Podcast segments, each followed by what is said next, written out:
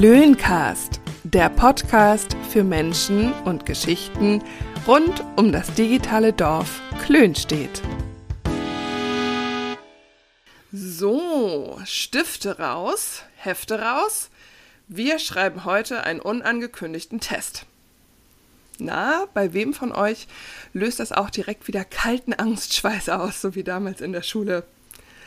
Oder wie fühlt ihr euch so bei der Erinnerung daran, unfreiwillig an die Tafel vorzumüssen, um die Hausaufgaben zu präsentieren oder nach Lerninhalten abgefragt zu werden? Ja, ich glaube, das sind für die meisten von uns eher uncoole Erinnerungen. Ich muss sagen, ich hatte eigentlich eine sehr gute Schulzeit. Ich habe aber auch viele Arbeitsweisen oder Lehrtechniken oder auch die Art von Lehrerinnen und Lehrern oder überhaupt unser Schulsystem nie hinterfragt als Schülerin. Das war halt einfach so, der Klassiker. Und wenn ich schlechte Noten hatte oder was nicht verstanden habe oder auch manche Schulfächer einfach nie verstanden habe, dann lag es natürlich auch manchmal an den Lehrern oder Lehrerinnen und über die hat man sich auch aufgeregt. Aber am meisten habe ich das natürlich auf mich bezogen. Ich bin zu dumm, zu faul, zu unfähig, das zu lernen oder das zu begreifen.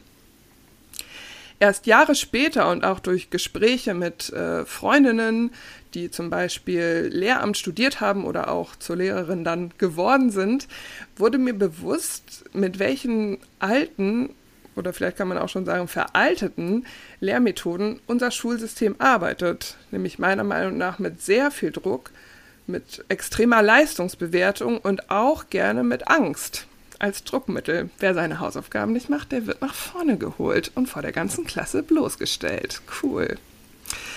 Aber das äh, sind nur einige Kritikpunkte. Da gibt es noch viel, viel mehr. Und unter anderem darüber wollen wir heute in dieser Klöncast-Folge sprechen. Schön, dass ihr mit dabei seid. Und wir wollen auch darüber sprechen, dass es auch anders gehen könnte. Dafür setzt sich nämlich mein heutiger Gast ein. Hallo Maria. Hallo. Schön, dass du auch dabei bist. Maria, erzähl uns doch vielleicht zuerst mal, was du beruflich machst und wo so deine Kompetenzen liegen. Ja, sehr, sehr gerne. Danke erstmal für die Einladung. Ich freue mich sehr, hier zu sein. Und bei deinem Intro hat sich mir direkt der Magen rumgedreht. Ich habe einen ganz mm. dicken Knoten im Magen, weil das halt wirklich ähm, ja, da ist so viel Wahrheit drin in dem, was du sagst. Und ich glaube, jeder und jede, die das jetzt hier hören, kennen das auch. Mhm. Ähm, genau, deswegen muss ich mich einmal kurz sammeln. ja, also ähm, genau. Ich bin Maria Wiegand. Ich bin jetzt seit zehn Jahren Lehrerin und ja, ich bin in der Inklusion in Hamburg tätig, bin eigentlich ausgebildete Sonderpädagogin, aber ich halte auch nicht so viel vom viergliedrigen Schulsystem, ne? so Aussortierung und ähm, Schubladen. Was heißt das, äh, viergliedriges Schulsystem? Viergliedriges Schulsystem ist, wenn wir sozusagen ähm, sagen, wir nehmen Kids und packen die ins Gymnasium, wir packen mhm. Kids in eine ähm, Regelschule oder also Hauptrealschule, wie auch immer, das heißt ja auch in allen Bundesländern ein bisschen anders, mhm. ähm, und Förderschulen. Ne? Und wir machen ah, ja. sozusagen diese verschiedenen Schubladen auf und meistens entscheiden ja Lehrer und Lehrerinnen, du kommst in die Schublade und du in die und du in die und dadurch mhm. werden ja ganz viele Bildungschancen auch verbaut unter anderem. Mhm. Und natürlich während der Schulzeit schon bestimmtes soziales Lernen was gar nicht stattfindet, ne? was ja halt völlig fern von dem ist, was wir in der Gesellschaft erleben, ne? weil wir begegnen ja all diesen Menschen auch auf der mhm. Straße. So. Mhm. Und es ist auch da ähm, zum Beispiel so eine Illusion, dass es dass, ähm, das Schulsystem irgendwann mal angenommen hat, wir würden dadurch homogenere Gruppen bilden. Das heißt, ne, die Gymnasialkinder sind ja alle gleich, also können wir die alle gleich beschulen. Mhm. Oder mhm. alle Sonderschüler sind gleich und so. Das ist ja totaler Bullshit. Also wenn wir so in unsere eigene Schulzeit äh, denken, ich jedenfalls bin in keiner inklusiven oder integrativen Schule gewesen. Das gibt es ja auch noch auch nicht, nicht, so lang. Mhm. Ne? Mhm. Ähm, und wenn du aber mal an deine eigene Klasse zurückdenkst, waren da alle gleich? Nein, ne? Also mhm. du hast jetzt im Intro schon gesagt, du hast bestimmte Fächer nicht verstanden, andere haben die verstanden, haben die geliebt mhm. und da aber wiederum irgendwie, ne? Andere Fächer okay. nicht oder was auch immer. Also mhm. diese Illusion, dass man durch diesen, diese ähm, einzelnen Systeme mehr Gleichheit schafft, ist ja schon ein total blödsinniger Ansatz. So. Ja. Und genau, deswegen war es mir total wichtig, dass ich als Lehrerin in die Inklusion gehe, wo ja möglichst äh, bessere Voraussetzungen geschaffen mhm. werden. Ich sage das jetzt schon so ein bisschen halb ironisch, weil das auch an ganz vielen Stellen nicht so gut funktioniert, wie es in der Theorie eigentlich angedacht ist. Mhm. Ich bin da aber auch sehr große Skeptikerin, muss ich gleich mal vorwegschieben. Ich bin eine große Idealistin. Ähm, mhm. Und bin damals, bin ja eigentlich Thüringerin, bin damals aber dann über verschiedene Bundesländer irgendwann in Hamburg gelandet, weil Hamburg eben das Bundesland ist, was, ich sag mal, aus der Ferne zumindest, das am liberalsten ähm, funktionierende Schulsystem hat.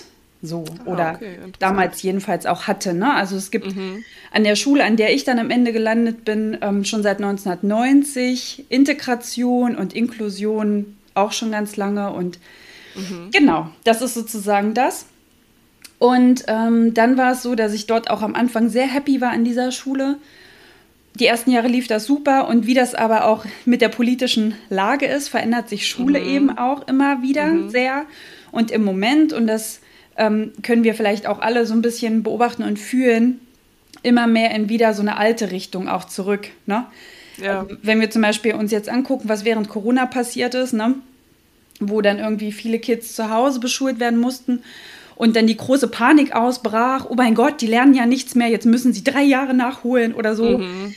was, ähm, was auch ein sowas von völlig verdrehter und falscher Ansatz ist und ich nicht verstehe, dass Schule das vorgibt. Also, dass die Schulen das vorgeben und damit ja den Eltern und den Kindern auch so eintrichtern, ne?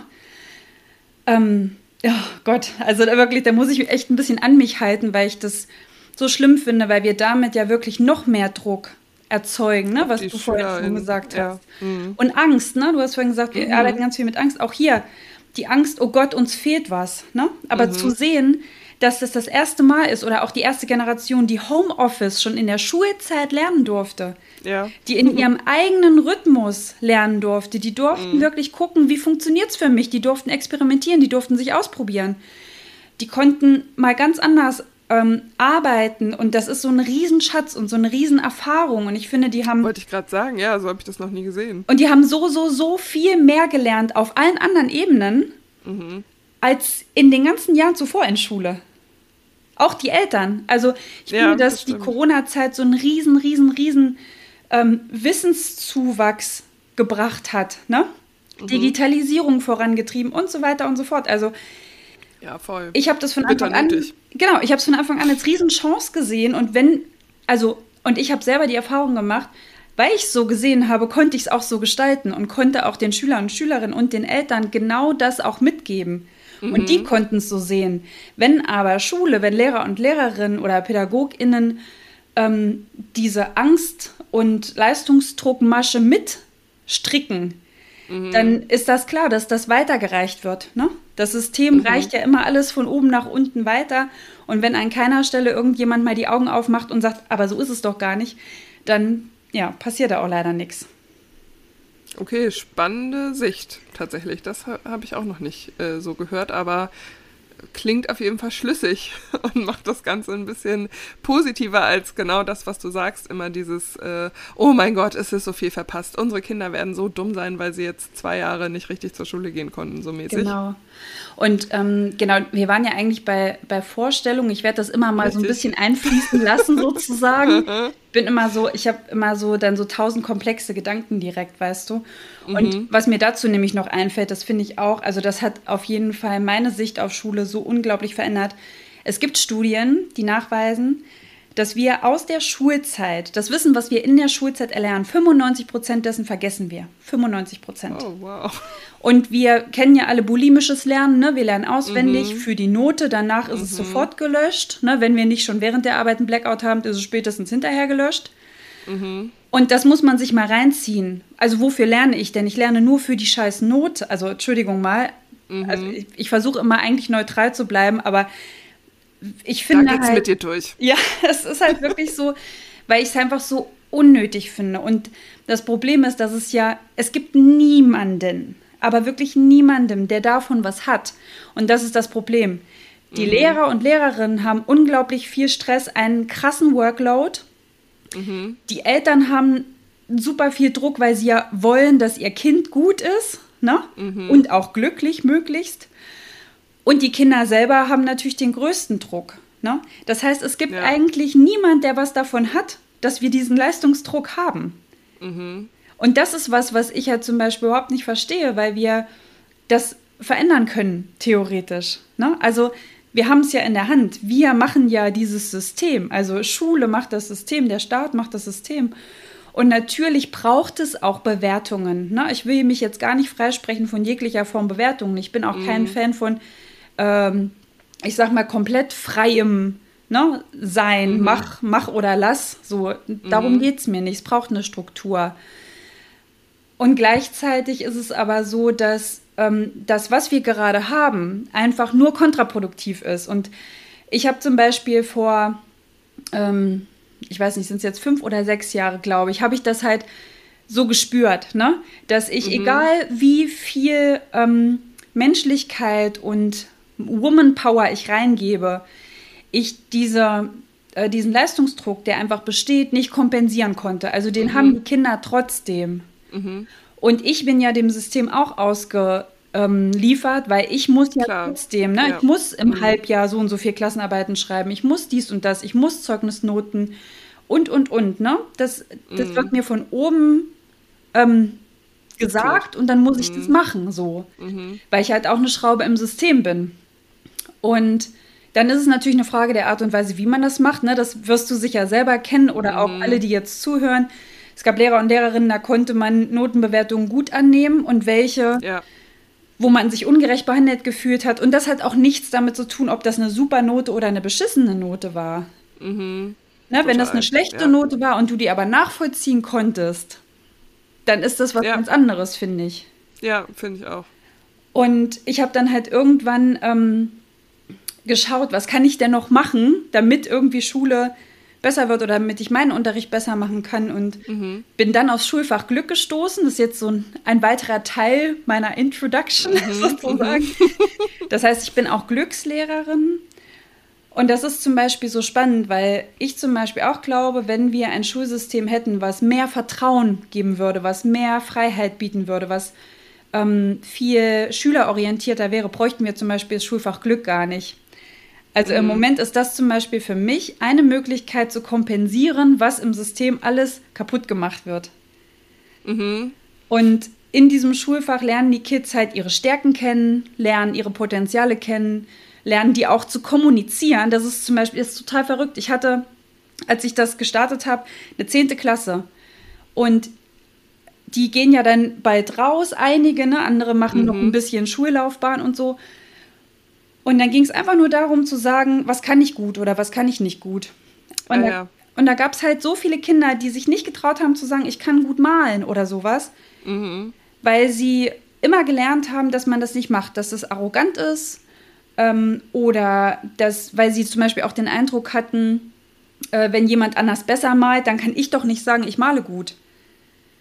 Ja. Na, ich kann das doch nicht für mich beanspruchen. Aber mhm. dass fünf Leute auch gut malen können und dass das einfach meine Einschätzung ist und dass das mein Selbstbild ist. Ähm, und ja, äh, und das, das ist zum Beispiel was, was wir dort halt lernen. Ne? Und auch zu gucken, was will ich eigentlich? Weil das ist was, was Schule zum Beispiel auch gar nicht macht. Nee, Schule fragt die Kinder nicht, was willst du? Mhm. Nicht mal in Berufsorientierung. Ne? Nee.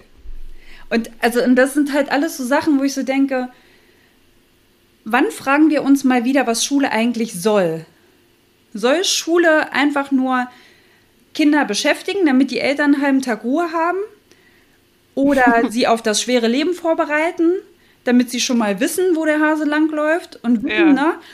Also unsere ganzen schönen Redewendungen, ne? das Leben ist kein Ponyhof, Arbeit macht halt keinen Spaß und so weiter. Lehrjahre und so fort. sind keine Herrenjahre.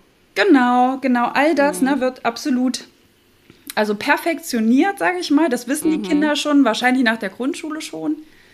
Da geht der Ernst des Lebens los, genau. ist ja auch so ein Spruch. Ja, und das ist so krass, weil das ist wirklich was, was wir. Und ich sag mal, das ist aber auch zum Beispiel was sehr Deutsches, auch was sehr Westliches, ne? was, was in Leistungsgesellschaften oft vorkommt. Ähm, das ist in vielen anderen Ländern zum Beispiel nicht so. Mhm. Und das finde ich zum Beispiel auch sehr spannend. Und natürlich bereiten wir auch auf unsere Gesellschaft vor. Und wie gesagt, nochmal, also ich finde, dass es viele Dinge braucht. Ich finde auch, dass es zum Beispiel Abschlüsse braucht und es braucht auch Prüfungen und es braucht bestimmte Settings, wo Kinder sich auch mal ähm, testen dürfen und so weiter und so fort. Ne? Auch gucken mhm. müssen, wo ist mein Leistungsstand, wo stehe ich ähm, und wo will ich hin und so. Aber das ist zum Beispiel was, was ja Schule ganz oft nicht macht, sondern also es gibt schon ganz viele also ich will jetzt auch nicht alles über einen Kamm scheren. Es gibt ganz viele tolle Lehrer und Lehrerinnen. Es gibt ganz viele tolle Schulen, die ganz viel Mühe sich schon geben. Mhm. Und ähm, insgesamt ist aber das staatliche System trotzdem noch sehr danach ausgerichtet, ähm, mit dem Gießkannenprinzip Wissen in die Kinder reinzufüllen. Ja, ich habe auch irgendwie das Gefühl, äh, es entwickelt sich fast schlimmer. Also äh, auch durch diese ganzen, also Ganztagsschulen und so hat natürlich auch einen Grund dadurch, dass heutzutage einfach immer fast beide Elternteile arbeiten müssen und die Kinder müssen natürlich irgendwie betreut werden und so. Das ist ja auch irgendwo gut. Ähm, aber dadurch hat man, oder habe ich zumindest das Gefühl, dass es irgendwie, dass die Kinder noch mehr und noch länger da so reingepresst werden. Definitiv. Und das ist zum Beispiel auch so ein Ding, dass ähm, manche Systeme sehen dann nett aus in der Theorie und wenn die dann in den Schulen ähm, installiert werden, mm. funktionieren die nicht. Und das liegt aber daran, dass zum Beispiel ganz, ganz häufig diese Systeme einfach entschieden werden, dass die in der Schule starten. Und die Lehrer und Lehrerinnen werden dafür nicht ausgebildet. Mhm. Die Bedingungen werden nicht verändert.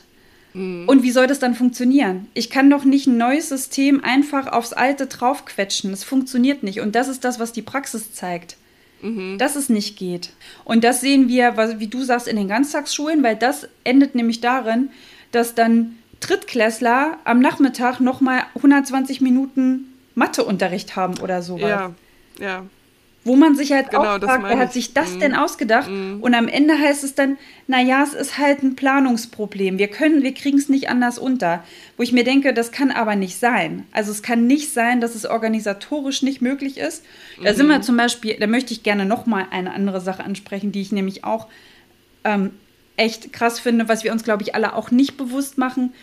Schule ist das einzige Unternehmen, in dem wirklich nur Lehrer und Lehrer, also ja, es gibt auch immer mehr Quereinsteiger und Seiteneinsteiger, wo ich sehr dankbar für bin. Das ist übrigens mhm. auch nur dank unseres großen Lehrermangels möglich und wofür mhm. ich wirklich, ich bin da unglaublich glücklich drüber, weil das öffnet das System endlich mal ein bisschen. Mhm. Das schafft mal ein bisschen Durchmischung.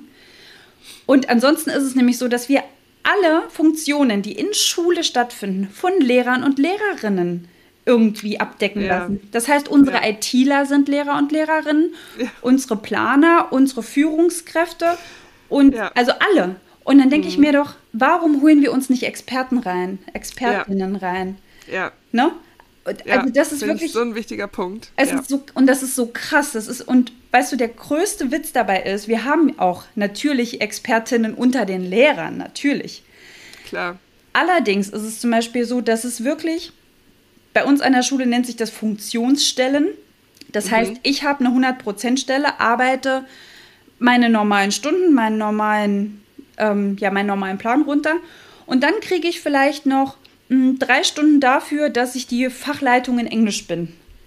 Und darf dann mit diesen drei Stunden, das ist schon viel, also 0,5 Stunden oder so ähnlich sind eigentlich, Mhm. Ähm, was ja nichts ist. Also da hast du ja kriegst, hast du keine Kapazitäten und dann muss aber das einfach auch noch erledigt werden, weil wir für sowas kein Geld in die Hand nehmen. Das ist, glaube ich, so wirklich der schlimmste Faktor, worüber ich mich auch schon oft aufgeregt habe. Meine Schwester ist ja auch Grundschullehrerin und äh, äh, geht mit ähnlicher Leidenschaft wie du dich jetzt auch darüber, darüber aufregst äh, daran. Und da merkt man halt wirklich, es wäre so viel machbar. Und es ist ja auch es ist ja Geld da. Für andere, für andere Wirtschaftszweige ist ja auch Geld da.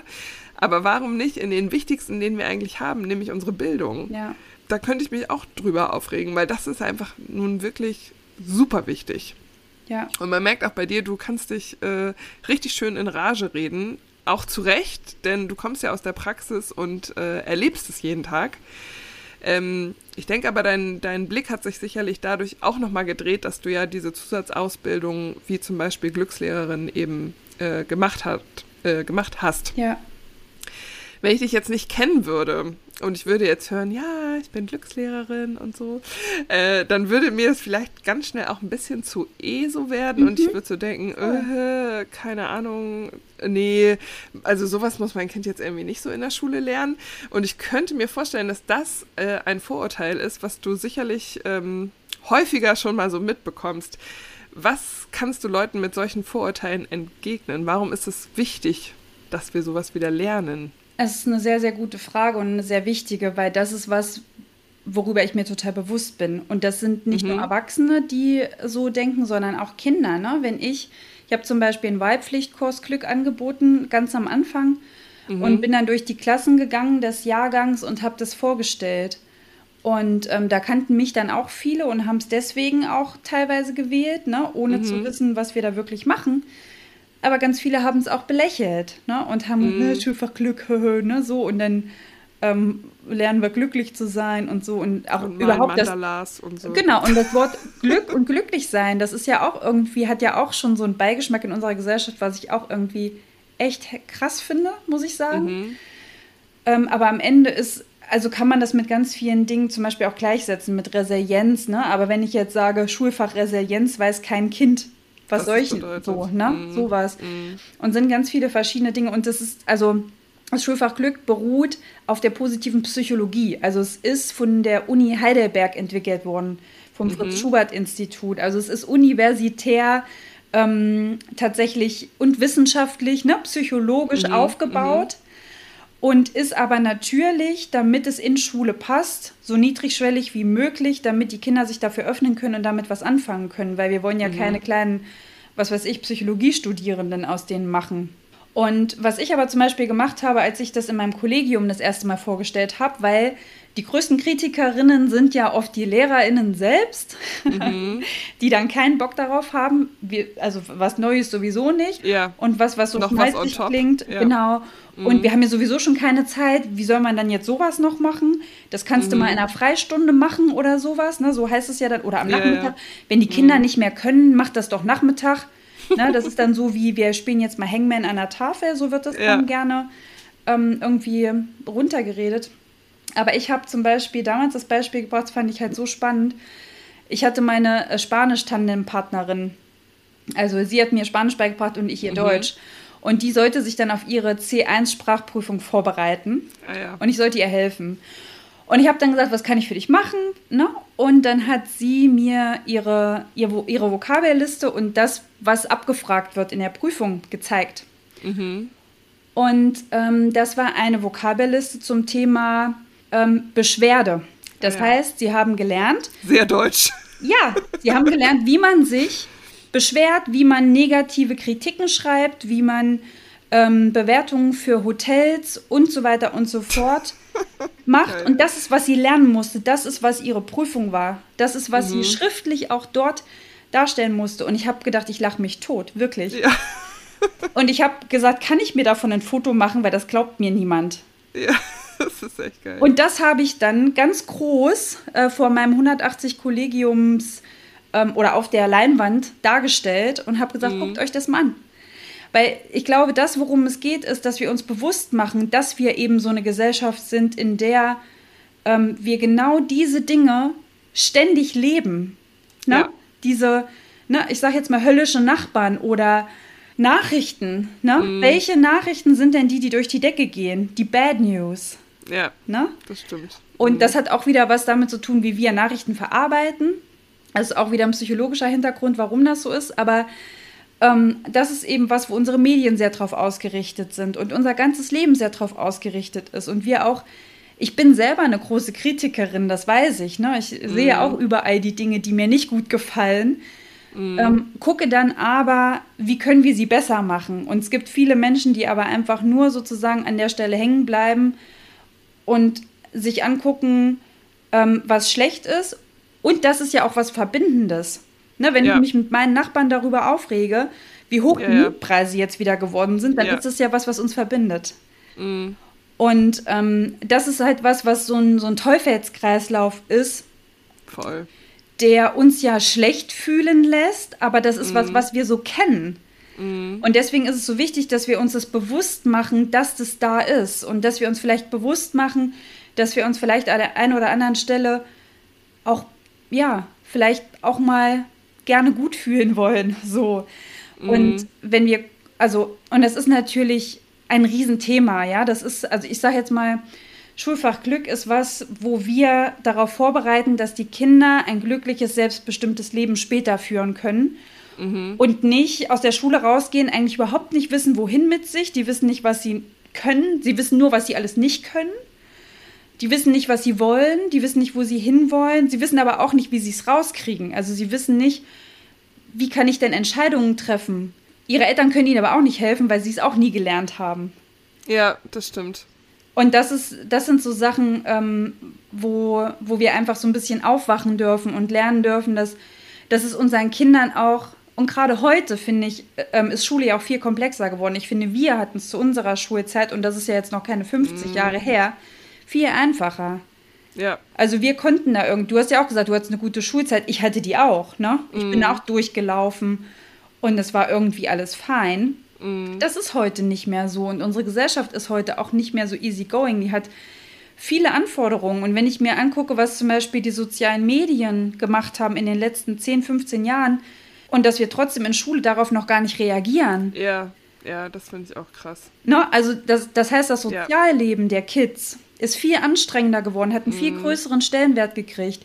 Und die sollen aber gleichzeitig trotzdem all das Wissen in jedem einzelnen Fach zu jeder Zeit ähm, abrufen können. Ne? Das mhm. ist, und das ist zum Beispiel was, wo ich auch finde, dass das vergessen viele, das vergessen die Eltern, weil die auch vergessen, wie ihre eigene Schulzeit war, das vergessen die Lehrer und Lehrerinnen selbst, weil ich finde, wenn man sich mal bewusst macht, dass Kinder, also in der 10. Klasse haben die, glaube ich, 16 Fächer oder so.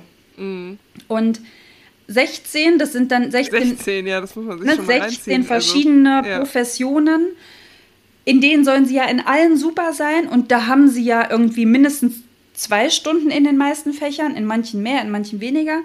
Mhm. Und dann sollst du halt für jedes dieser Fach vorbereitet sein, Hausaufgaben machen, vielleicht Präsentationen noch erstellen, was auch immer. Und dann sollst du auch noch in der Stunde performen. Das heißt, wenn du meine Stunde nicht aufmerksam bist, kriegst du eine schlechte Mitarbeitsnote oder sowas. Ja. ja. Na, das heißt 24-7, zehn Jahre lang. Ja, es gibt ja auch schon dieses äh, Schüler-Burnout.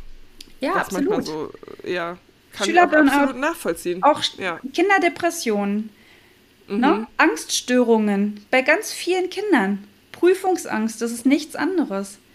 Schulangst, das sind Sachen, die sind so so und das ja. das war zum ich Beispiel. Ich habe Bauchweh, ich will ja. nicht äh, so ne, ja. Das ist zum Beispiel das, warum ich damals auf das Schulfach Glück gesucht habe, weil mhm. wir in unserer Schule nämlich einen Beratungsdienst haben, Psychologen und so weiter und so fort. Wow. Und du hast aber ein halbes Jahr Vorlauf gehabt, bis du überhaupt wieder einen Termin hattest, weil die so überlaufen waren. Ja. Weil, weil alle das gerade brauchen, was ja total mhm. klar ist. Und ich dann mhm. gesagt habe, wir müssen doch präventiv mal daran gehen. Wir können doch nicht einfach noch mehr Intervention machen, okay, dem Kind geht's schlecht, jetzt gucke ich mir das Kind mal an. Ja. Warum gucken wir uns denn die Kinder nicht an, bevor es ihnen schlecht geht? Bevor es soweit ist, ne? Ja. Wichtiger Punkt, total. Ja. Wie läuft diese ähm, Ausbildung zur Glückslehrerin ab?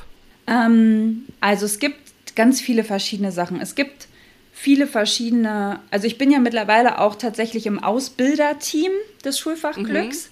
Mhm. Ah ja. Und es gibt auch Resilienzschulungen, es gibt Achtsamkeitsschulungen, es gibt mhm. tausend mhm. Sachen, es gibt auch tausend Wege, wie man sowas machen kann. Es gibt auch ganz viele Leute, die zum Beispiel Yoga-Lehrer und Lehrerinnen sind oder so. Also es gibt mhm. hunderte verschiedene Angebote, die sozusagen den gleichen Kern suchen, wo es darum okay. geht, dass die Kinder wirklich sich selber verstehen lernen, sich selber mhm. besser kennenlernen und auch abgrenzen lernen zum Beispiel. Auch, dass sie zum Beispiel lernen, wenn ich meine schlechte Note habe, muss das nicht unbedingt was mit mir zu tun haben.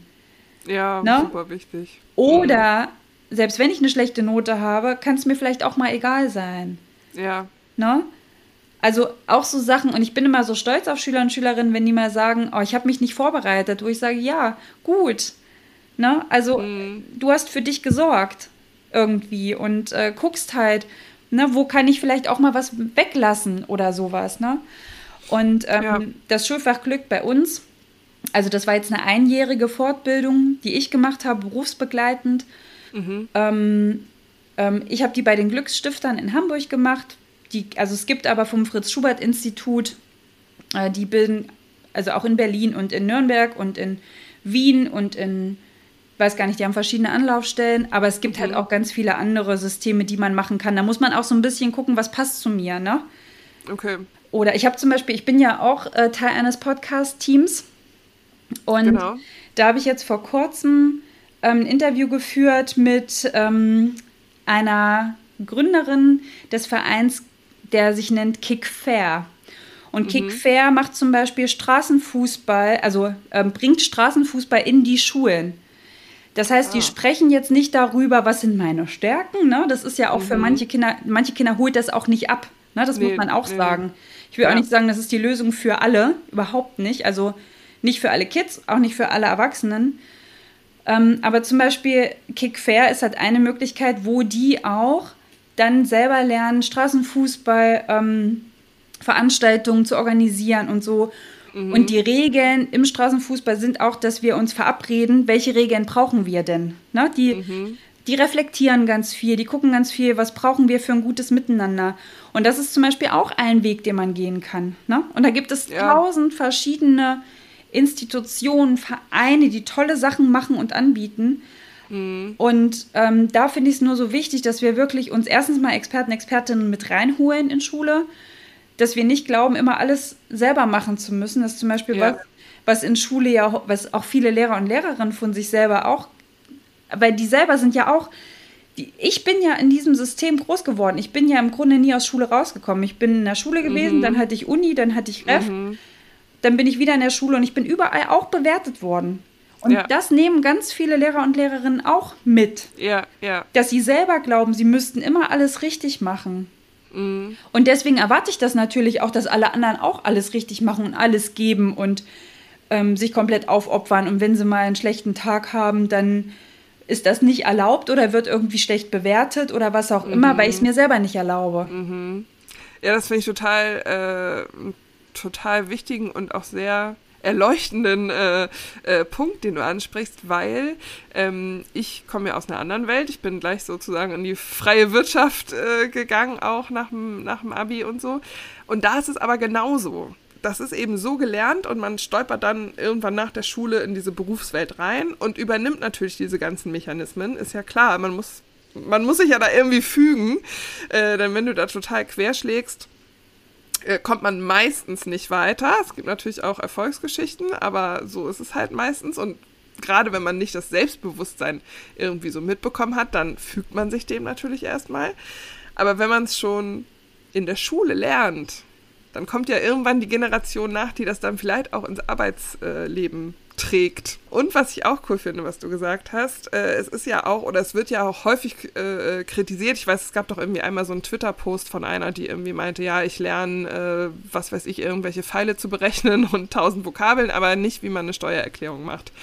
Und da habe ich gedacht, ja, in der Schule, da hast du auch gar keinen Bezug zu Steuern und diesem ganzen Kram. Das musst du auch nicht lernen. Das kannst du ja später in deiner Ausbildung oder in deinem Studium oder wie auch immer, lernst du das schon noch irgendwie. Aber ich finde viel wichtiger, was du sagst, nämlich so zu lernen, äh, wo sind meine Schwächen, meine Stärken, meine Bedürfnisse, meine Interessen, äh, was darf ich doof finden, wo darf ich mich äußern, wie kann ich mich äußern, wenn mir was nicht passt und so.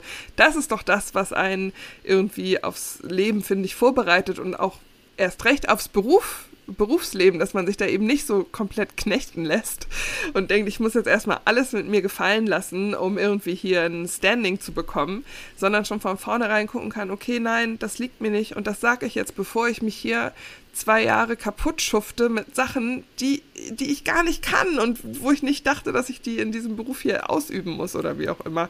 Sondern diese Erkenntnis, also mit dieser Erkenntnis schon aufzuwachsen, das fände ich also einen hammerwichtigen Punkt. Aber es sind tatsächlich zwei Zweige, die es beide braucht. Mhm. Das eine ist diese sozial-emotionale Kompetenz, ne, die Stärke, mhm. wer bin ich, was will ich, was will ich nicht, wie kommuniziere ich das? Mhm. Aber das andere, was du gerade angesprochen hast, ist es genauso. Nur das ist was, was wir nicht kennen. Ja. Ähm, was wird in Schule vermittelt, ist, finde mhm. ich, ein riesen, riesen, riesen Punkt. Denn, ne, du sagtest jetzt Steuererklärung und ja, das brauchen Kinder nicht. Aber da fängt es ja nicht an, sondern zum Beispiel beim Thema Geld. Ne? Mhm. Also ähm, ich habe im Podcast hatten wir auch mehrere Themenmonate, weil. Sag vielleicht noch mal ganz kurz für ähm, alle, die es interessiert, wie dein Podcast heißt. Der Podcast heißt Bildung mal anders. Den findest du auf Spotify und überall, wo du wo du ihn Genau, es gibt etliche iTunes. Folgen und die sind äh, zeitlich sozusagen, also Zeit macht da keinen Unterschied, es sind zeitlose Themen, die man sich immer wieder jetzt auch anhören kann. Ne? Richtig, ne? genau. Und wir haben halt mhm. eine Zeit lang wirklich in, in Themenmonaten gearbeitet und hatten wir zum Beispiel im Februar letzten Jahres finanzielle Bildung. Ähm, und ich mache das jetzt mhm. mal einfach als ein Beispiel, weil ähm, das ist zum Beispiel was, wo das Thema Steuererklärung mit drin ist. Wenn ich aber zum Beispiel, mir ging es selber so, meine Eltern sind selber Lehrer und Lehrerinnen. So, jetzt bin ich aus der Schule rausgekommen, hatte von zu Hause das Wissen nicht, hatte es aus der Schule nicht und sollte das aber trotzdem machen. Mhm. Und klar, ich habe trotzdem einen super Steuerberater, keine Frage. Es geht nicht darum, dass man alles selber macht, aber dass ja. ich verstehe, was da abgeht. Und das beginnt dabei, dass ich zum Beispiel vielleicht, ähm, dass ich einfach weiß, was, was ist Geld wert und mhm. ne, Taschengeld oder vielleicht verdiene ich mir mal was dazu oder auch dass Kinder kriegen ja ganz häufig alles bezahlt, was sie irgendwie haben wollen, so ja. einfach random mhm. und haben gar keine Ahnung, was da für Geldwert dahinter steht. Mhm. Dass man das zum Beispiel auch noch mal ein bisschen klarer macht. Und das gibt es schon für Grundschulkinder. Also da gibt es tatsächlich auch Experten, Expertinnen, die sich genau ja. damit für Kids ja. beschäftigen. Das mhm. heißt, wenn man da zum Beispiel Bock drauf hat, und das ist aber sehr, sehr, also es ist halt sehr groß, auch da kann man nicht Experte für alles sein. Ne? Ja.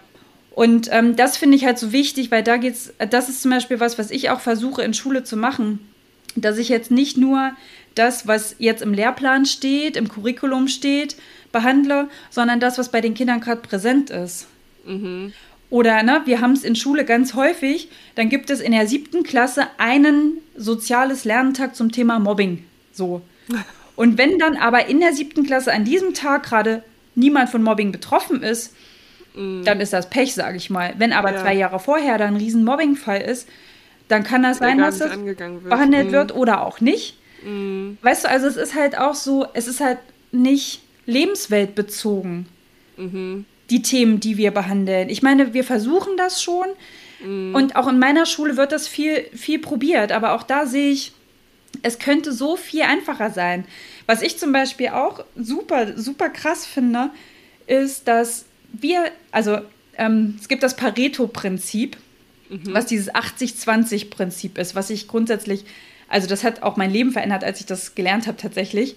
Das bedeutet, ähm, du investierst entweder 80 Prozent Input, was auch immer, Energie, Zeit, Aufwand mhm. und kriegst nur 20 raus. Oder wenn man es halt schlau anstellt, sollte man als arbeitender Mensch oder was auch immer 20 Prozent mhm. investieren, effektive Arbeitsleistung und dafür 80 ah. rauskriegen. Ne? Okay. Und was in Schule ist, in Schule passiert nämlich Folgendes. Lehrer und Lehrerinnen setzen sich zu Hause hin, bereiten vor, das Arbeitsblatt, dies, das, jenes, bla bla bla, die Arbeit. Dann korrigieren die, dann machen die auch in den Ferien, am Wochenende, nachmittags und so weiter und so fort. Also mhm. wer hier einen Einblick in das Leben von Lehrer und Lehrerinnen hat, der weiß, wovon ich spreche. das ist nämlich nicht mehr wir haben vormittags recht und nachmittags frei. Das war es vielleicht mal. Ja, und tausend Wochen Ferien. Genau. Das ist halt, ähm, ich meine, klar, hast du schon auch mal frei. Kein, also gar keine Frage. Und wenn du es schlau machst als Lehrer und Lehrerin, sowieso. Also du glaubst ja nicht, dass ich das ganze Jahr jeden Tag durcharbeite. Ähm, nee, und aber das finde ich zum Beispiel auch, ist doch geil. Ja. Also so, ich merke das auch, also auch also bei anderen Freunden oder auch im, im Verwandtschaftskreis oder so, dass dann immer so, ja, ich hatte dann frei, aber ich habe ja trotzdem, also, also das ja. sagen ja nicht nur Lehrer, sondern ja, es ist doch geil, gönn, das ist dir doch auch verdient, ja. die freie Zeit. Das ist auch irgendwie sowas, ja, genau. was was mal irgendwie im, im Kopf ein bisschen besser gesetzt werden muss. Dass es, Absolut. Äh, dass es nicht als negativ und faul bewertet werden soll, wenn man frei hat, sondern dass es geil ist und auch notwendig. Voll. Und wenn du einen guten Job machst, ist es scheißegal, wie viel frei du hast. richtig. Ne? Also ja. das, das finde ich ist halt so super wichtig. Und ähm, was aber noch mal zu diesem 80-20-Prinzip kurz zurückzukommen, Lehrer und Lehrerinnen arbeiten häufig diese 80 Prozent ihrer Zeit, vielleicht noch mehr. Mhm. Und was passiert denn aber mit diesen Materialien und so weiter? Ich gebe das in die Klasse. Manche Kinder gucken sich es gar nicht an, manche gucken sich es eine Minute an oder zwei.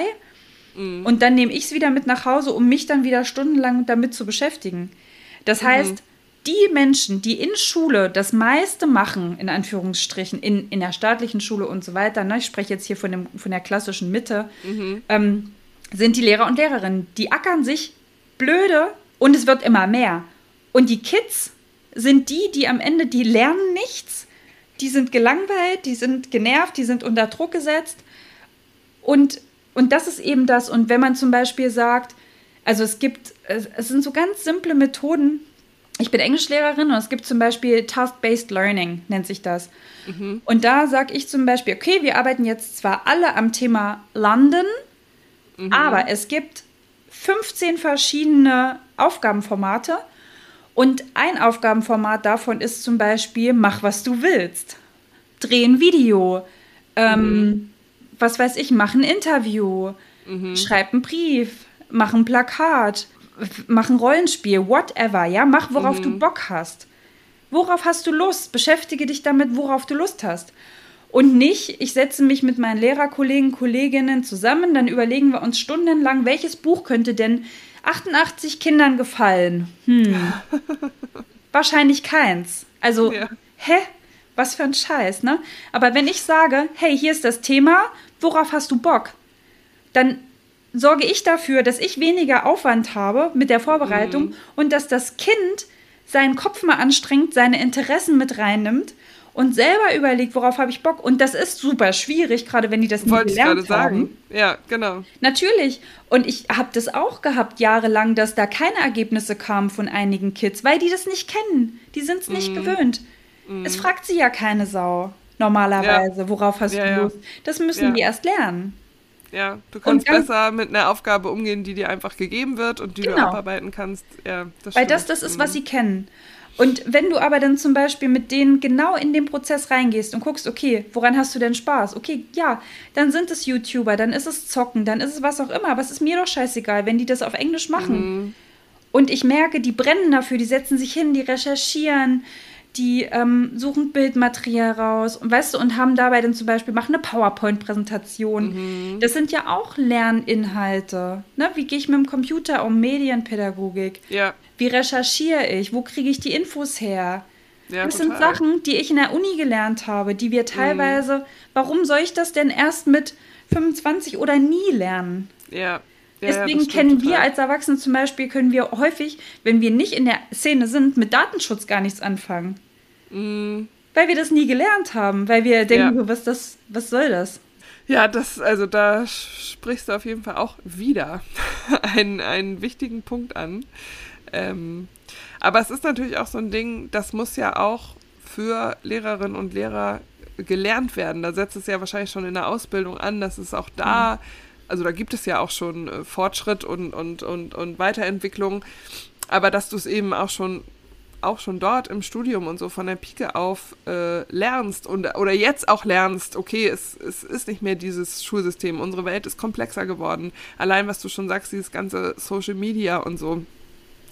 Das, das ist ja dieses typische so, du musst es ja als Lehrer nicht, du musst ja nicht irgendwie soziale Medien studiert haben, ja. aber zu wissen, dass es das gibt oder zu wissen, wie man einen Umgang irgendwie damit äh, angehen kann, das muss ja irgendwie auch, ja. also denke ich mal, oder? Da setzt es ja auch schon an, dass man das auch in der Ausbildung schon, schon lernt und auch weiß, ich, ich darf das machen, ich darf das ansprechen und so bei den, bei den Kids. Und dann ist es ja wiederum auch so, wenn du sagst, ähm, du bist da total frei in dem, womit sie sich dann beschäftigen. Davon kannst du ja auch nur wieder profitieren, wenn Absolut. du dann, ah, okay, mit den YouTubern äh, ja, genau. oder das und das äh, gucken die sich bei TikTok an oder so, dann tauchst du ja viel mehr auch wieder ein in die Welt der Kinder. Das ja. ist ja irgendwie Profit auf beiden Seiten, wenn man so möchte. Immer. Und dann hast du auch eine ganz andere ähm, Bindung zu denen. Und das ist zum Beispiel, ja. worum es ja auch übrigens als erstes geht. Mhm. Äh, was für eine Beziehung habe ich zu meinen Schülern und Schülerinnen. Mhm. Denn nur durch die Beziehung, also ich könnte jetzt hier auch tausend Studien, ich weiß nicht, ob jetzt Menschen schon genervt sind, die hier zuhören, aber es ploppt gerade alles so auf. Es gibt eine Studie, die nennt sich die Hattie-Studie. PädagogInnen kennen die alle. Ähm, und darin wurde nämlich belegt, dass allein durch die Leidenschaft des Lehrers, der Lehrerin Kinder mitgenommen werden, egal wie beschissen das System ist. Mhm. Und dafür muss ich aber meine eigene Leidenschaft kennen. Dafür muss ich auch das mögen, was ich tue, zum Beispiel. Ja, ja. Und das schaffe ich eben, indem ich selber auch Aufgabenformate kreiere, die mir Spaß machen, mm. die ich den Kindern mit Freude vorlebe. Ne? Das ist zum Beispiel was, ich ja. liebe Englisch. Ich liebe einfach Englisch. Ich mache und ich liebe Musik. Und ich mache in Englisch ganz viel mit Musik. Ne? Also ja. das, das, sind so Sachen, das lernen wir aber nicht. Das lernen wir ja. als Lehrer und Lehrerinnen nicht. Mm. Ich, hab, ich begleite zum Beispiel auch Studis und Referendarinnen. Und ich bin dann immer die, die immer sagt, ja, du kannst das so machen, wie dein Seminarleiter das gerne sehen möchte. Du kannst aber auch entscheiden, was du möchtest und es dann einfach gut verkaufen. Mhm. Und das ist zum Beispiel was, das, also ich war da immer relativ, also schon eigentlich von Anfang an sehr ähm, provokant und dominant und wusste genau, also man hört das hier ja, ich bin ja ich bin ja nicht immer so, du kennst mich ja. Ich bin ja nicht yeah, immer so, dass ich hier so laut und schnell und wild rede, aber das ist einfach mm. so ein Thema, was mich total berührt. Und ähm, das, das, merkt man. Ja. das war in Schule auch immer schon so tatsächlich. Also mhm. mit Schule. In Schule mhm. schon, habe ich auch mit den Lehrern schon diskutiert. Und darüber hinaus eben auch. Und das ist das, was ich auch versuche, den Studis mitzugeben, weil sie das auch im Studium, im Referendariat nicht lernen, weil sie auch da lernen. Also, wenn du jetzt nicht pünktlich zur Vorlesung kommst, dann äh, und das dreimal, dann wirst du exmatrikuliert. Egal wie gut du bist. Ja, ja, ja. Und das sind auch alles so Sachen. Druck, Druck, wo, Druck. Ja, und da fängt ja. es an. Und das ist was, was wir lernen, wo mhm. wir gelernt, wo wir lernen, geformt zu werden. Das ist zum Beispiel auch, was ich halt finde, wenn wir jetzt mal die ganzen Quereinsteiger und Seiteneinsteiger rausrechnen. Wen mhm. haben wir denn? Wer sind denn unsere PädagogInnen? Das sind die, die sich im System Schule schon gebeugt haben, bis dahin mhm. gekommen sind, dass sie einen Lehramtsplatz bekommen haben, die dann im Lehramt alles gemacht haben, was man von ihnen verlangt hat und im Referendariat auch nochmal. Ja. Das heißt, das sind die absoluten Systemaufrechterhalter sozusagen. Mhm. Und das sind die, die unsere Kinder, also ich gehöre ja auch mit dazu, das weiß ich auch. Ähm, aber man darf halt irgendwann auch mal aufwachen. Und das ist ja. halt das finde ich so einen wichtigen Punkt. Ja, also das, das können wir vielleicht auch als kleinen äh, Empowerment-Aufruf hier äh, verwenden für alle Lehrerinnen und Lehrer oder auch solche, die sich noch in der Ausbildung äh, befinden, sich zu trauen, äh, auch Sachen aufzubrechen und über Dinge, über Missstände auch zu sprechen und ja. wenn man Lösungen hat oder Ideen, das auch anzusprechen und sich vor allem auch zusammenzutun, Gleichgesinnte Gut. zu suchen ähm, oder auch andere damit äh, zu inspirieren, damit irgendwie eine Bewegung stattfinden kann. Denn wenn natürlich alle sich dem irgendwie beugen, was es äh, bedeutet, das weißt du ja auch selber, eine Menge Mut auch zu sagen, ich, nö, ich mache das jetzt nicht so, weil ich finde das bescheuert. Ja.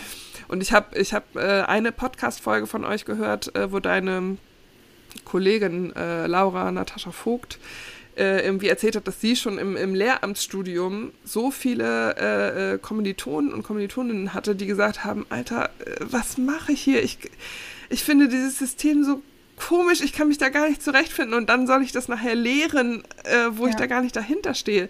Das ist doch furchtbar. Also äh, in dem Sinne, vielleicht können wir heute noch ein paar, ein bisschen Mut aussprechen äh, an die, die sich vielleicht ähnlich fühlen und ähm, Bock haben, was zu verändern. Genau, was ich dazu nur gerne ergänzen möchte, ist, vertrau deinem Gefühl. Das ist nämlich mhm. total wichtig.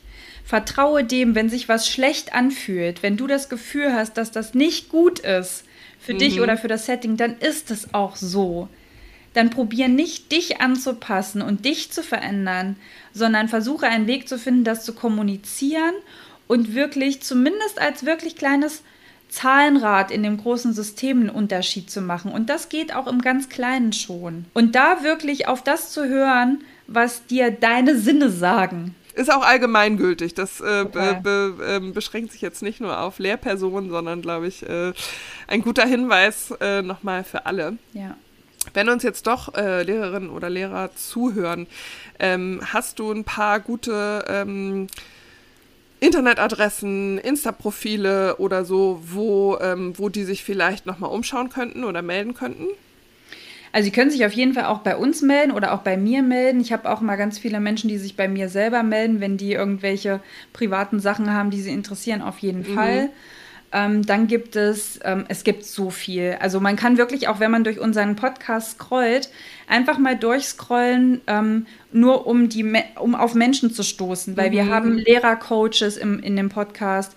Wir haben auch ähm, Ausstiegscoaches, wir haben ganz viele Menschen, die, also zum Beispiel, es kommt ein bisschen darauf an, was man will. Will ich jetzt als Lehrperson gecoacht werden? Da gibt es Menschen, ne? Mm. Isabel Probst zum Beispiel oder Lydia Klaas sind da zwei Namen, die ganz, ganz tolle auch Lehrercoaches sind.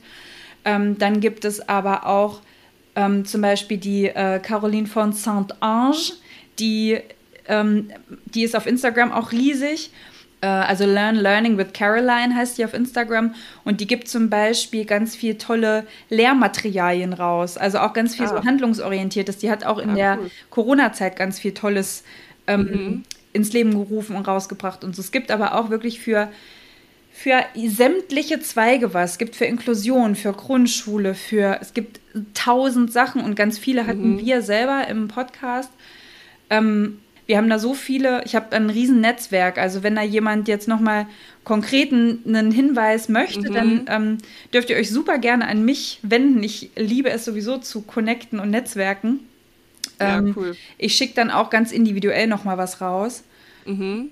Genau, also das ist wirklich, und das ist eben das Schöne, dass wirklich da diese, die Auswahl schon so riesig ist an Experten, Expertinnen, die sich da mit Dingen beschäftigen. Kann ich äh, bestätigen beim Durchscrollen durch die ganzen äh, Podcast-Folgen. Also der Podcast nennt sich Bildung mal anders, gibt es auf Spotify und auch auf an allen anderen äh, bekannten Streaming-Plattformen. Äh, du bist Maria Wiegand. Wir äh, werden dich auf jeden Fall in dem Ankündigungspost äh, zu diesem Podcast auch verlinken. Also dort könnt ihr Kontakt aufnehmen. Das ist super lieb, dass du das auch anbietest. Und wir haben uns jetzt ganz schön hier äh, äh, in Rage geredet, aber auch sehr viel emotional äh, geredet. Und ich glaube, man könnte ja noch stundenlang, tagelang weiter über dieses äh, Thema sprechen und sich austauschen. Dennoch müssen wir so langsam zum Ende kommen. Und ich würde schließen vielleicht nochmal mit ähm, mit etwas, was auch die Eltern hier angeht, denn wir haben viele Eltern, die äh, unter unseren Zuhörern und Zuhörerinnen Viele vielleicht auch, äh, wo die Kinder jetzt tatsächlich äh, nach dem Sommer äh, das erst in die erste Klasse kommen, wo der Ernst des Lebens dann tatsächlich beginnt. Noch gibt es das Schulfach Glück ja nicht an so vielen Schulen. Ich finde es trotzdem aber super wichtig, was du alles erzählt hast.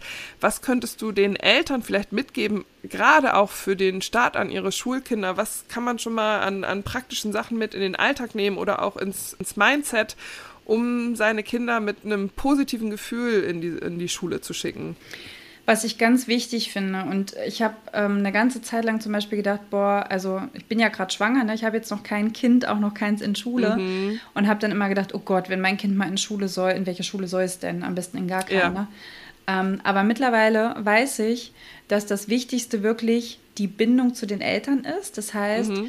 ähm, dass die Kinder sich wirklich in einem vertrauensvollen Setting zu Hause befinden. Das heißt, wenn dein Kind ein bestimmtes Gefühl hat und egal welches das ist, hör einfach zu und lass mhm. es da sein. Das ist zum mhm. Beispiel was. Und damit kann zum Beispiel zu Hause ganz viel aufgefangen werden.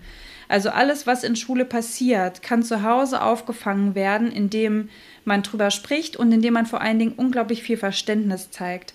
Also wenn mhm. das Kind ähm, mit welchen Gefühlen auch immer nach Hause kommt, wirklich da sein und Verständnis haben.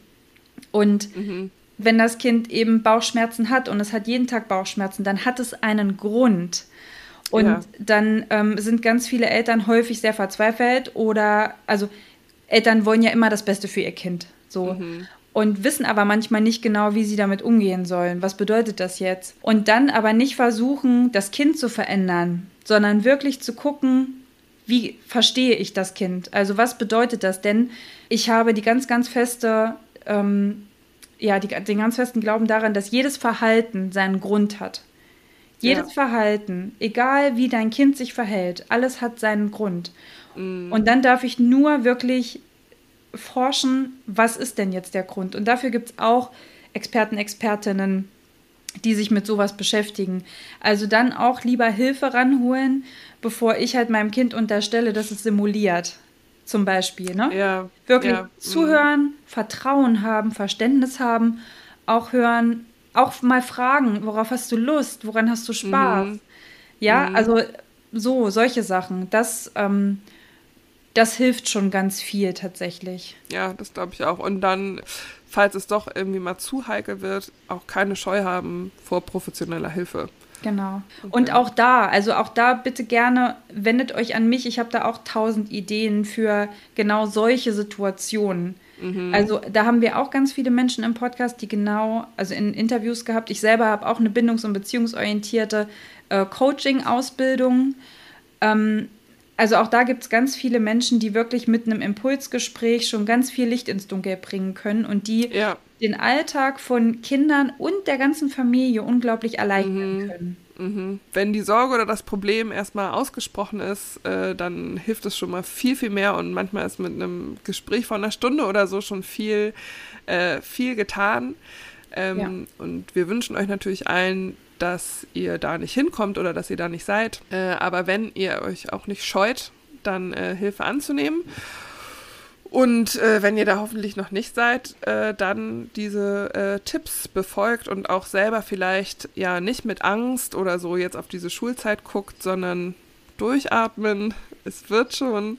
Und wie du genau sagst, dem Kind zuhören und versuchen, so viel Verständnis ja, zu geben wie möglich, auch wenn es im Alltag manchmal schwierig ist und scheiße, weiß ich aus eigener Erfahrung und dann muss es einfach alles funktionieren.